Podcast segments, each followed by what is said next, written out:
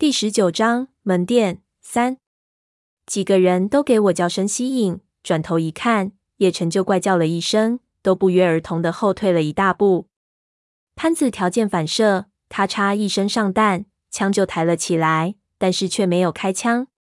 说来也奇怪，不知道为什么，我从来没有听说过有人在墓穴里用手枪打粽子，从来没有。不知道这是祖宗的规矩，还是如果这样做了，会有什么我们不知道的后果。后来问了华和尚，他说表面上的原因是很多尸体都有尸毒，要是只没粽子，这一枪下去，尸水溅到哪里哪里就废了，而且枪的声音太容易招惹麻烦了。但是实际上是怎么回事情，他也不清楚。胖子正琢磨着怎么把烟塞到防毒面具里去，一下子给我们的动静吓了一跳。不知道怎么回事情，但是，一看潘子的枪指的地方是他头边上，就知道瞄的不是他。他反应马上意识到了什么，转头就往肩膀后看去。这一看，他就和那脸对上了。胖子一下子就懵了，手里的香烟一下子掉到梁上，僵在那里。趴在胖子背上的人，鬼气森森的缩在胖子的肩膀后面，也没有因为胖子的转头做出任何反应。两个人就这样大眼瞪小眼，含情脉脉的看着。这人是从什么地方冒出来的？我脑子里炸开了锅。刚才我们进来的时候都用手电扫过一遍了，虽然没有如何如何的仔细，但是这么大一个人，肯定是躲不掉的。也就是说，刚才我们进来的时候，这人还不在这里，那他怎么就能突然就出现在胖子背上？会不会是阿宁他们一伙的？在这里着了什么道了？还是干脆他娘的，就是死在这皇陵中的冤魂？我古怪的事情见多了，可是处于阴森的地下皇陵之中，一下子也是头皮发炸，汗毛直竖，不由也感觉自己的背上好像有什么东西趴着一样，浑身的不自在。胖子脸色惨白，冷汗直流。不过他到底是个人物，这时候已经反应过来，人不敢动。但是我看到他的手缓缓地做了一个手枪的手势，估计是让潘子开枪。潘子摆了摆手，让他把头移过去点，自己好瞄准。这时候华和尚举起两只手，轻声说：“等等，先看看，别是个活人。长成这样都能叫活人？”潘子轻声道。华和尚摆手让他别说话，自己用手电一点一点移向胖子肩膀后面的地方。手电照了上去，那人被光线一照，头一下子转向我们。我看到一张无法形容的脸，整张脸是凹陷下去的，鼻子的地方只有一个大洞，眼窝深的畸形，两只眼睛犹如电筒一样反射着手电的光芒。嘴巴的地方看上去竟然像一只猫头鹰。潘子就犹豫了，枪就松了下来，看向我们。他妈的是只夜猫子！我心说怎么可能？这里的空气质量这样，基本上不可能存在生物。夜猫子不可能在这里生存，而且要这是夜猫子，那他娘的也太大了。可是单看这张脸，还真是非常像。夜猫子飞翔的时候是没有声音，难道就是这样？它从瓦顶上无声息地飞了下来，停到了胖子的身上。那胖子怎么会一点感觉也没有？胖子脸上的汗就像瀑布一样。一边还在让潘子开枪，一边手开始往腰上的匕首伸去。大概是看我们没反应，自己忍不住要动手了。我忙向胖子一摆手，让他别动。没搞清楚之前，万万不要硬来。胖子朝我呲牙，表示抗议。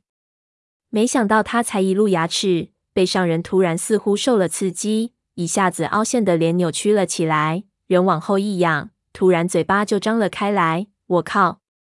一口的二寸长的獠牙，那肯定就不是鸟了，而且越张越大，很快就超过了人类所能张的极限。我一看，糟糕，胖子要倒霉了。潘子猛把枪托压紧自己的肩膀，一瞄那嘴巴，刚想开枪，突然嗖一声，一道劲风在我面前飞过，一个东西就从门店外面扔了进来，一下打在潘子的枪上，枪头一偏。一连串子弹就贴胖子的耳朵扫了上去，胖子吓得大骂：“你他娘的打哪里啊？”我转头一看，陈皮阿四和顺子冲了进来。陈皮阿四对潘子大叫：“放下枪！”上面那东西一口已经朝胖子的脖子咬下来了。胖子脑袋一撞，把那家伙的脑袋撞开，然后扭过身子，就用反手掰住后面那东西的嘴巴，想把它给甩下去。但是那东西不知道是怎么趴在他背上的，怎么甩都甩不掉。胖子大叫：“他娘的，快上个人来帮忙！”叶晨拔出刀就想上去，我大叫：“不行！”梁要塌了！胖子，你快跳下来！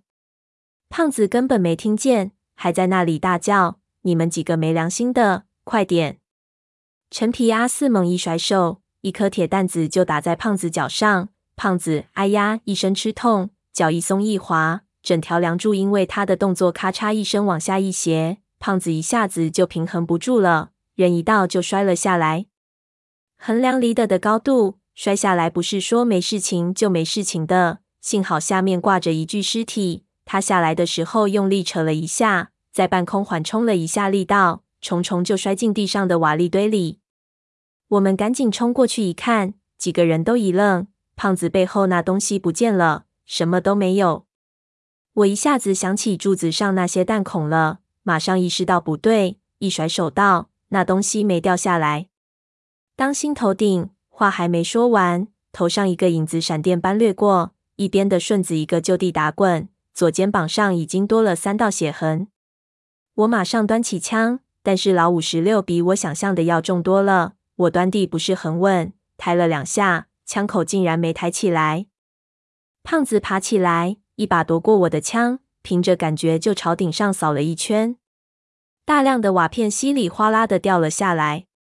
我们的手电全部举上去给他照明，但是等枪雾散尽，顶上却什么都没有。刚才那东西不知道到什么地方了。这他娘的到底是什么东西？胖子心有余悸。你还问我们？他趴在你身上，你都没感觉，你干什么吃的？潘子大骂。胖子大怒，刚想骂回去，忽然人一顿。我们转头一看，我靠，那张怪脸！不知道什么时候，竟然从潘子的肩膀后面探了出来，悠悠的看着我们，而潘子自己也一点都没有发觉。我们马上全部推开潘子，潘子一看我们的反应，脸马上绿了，叫道：“你们干什么？”还没等他回头，肩膀后的那东西猛地就张大嘴巴，一下子一口的獠牙。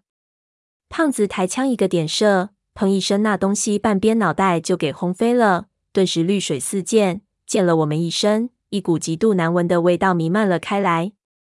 我一下子以为搞定了，一看又不对，那张半个脑袋的巨大的嘴巴里面，竟然还隐约有着一张脸。该死！我听见一边的顺子轻声叫了一声，一个飞扑就撞到了潘子身上，潘子给撞得飞了出去。他倒地后，一个转身就坐了起来，不知道什么时候军刀已经在手，反手就往身后捅。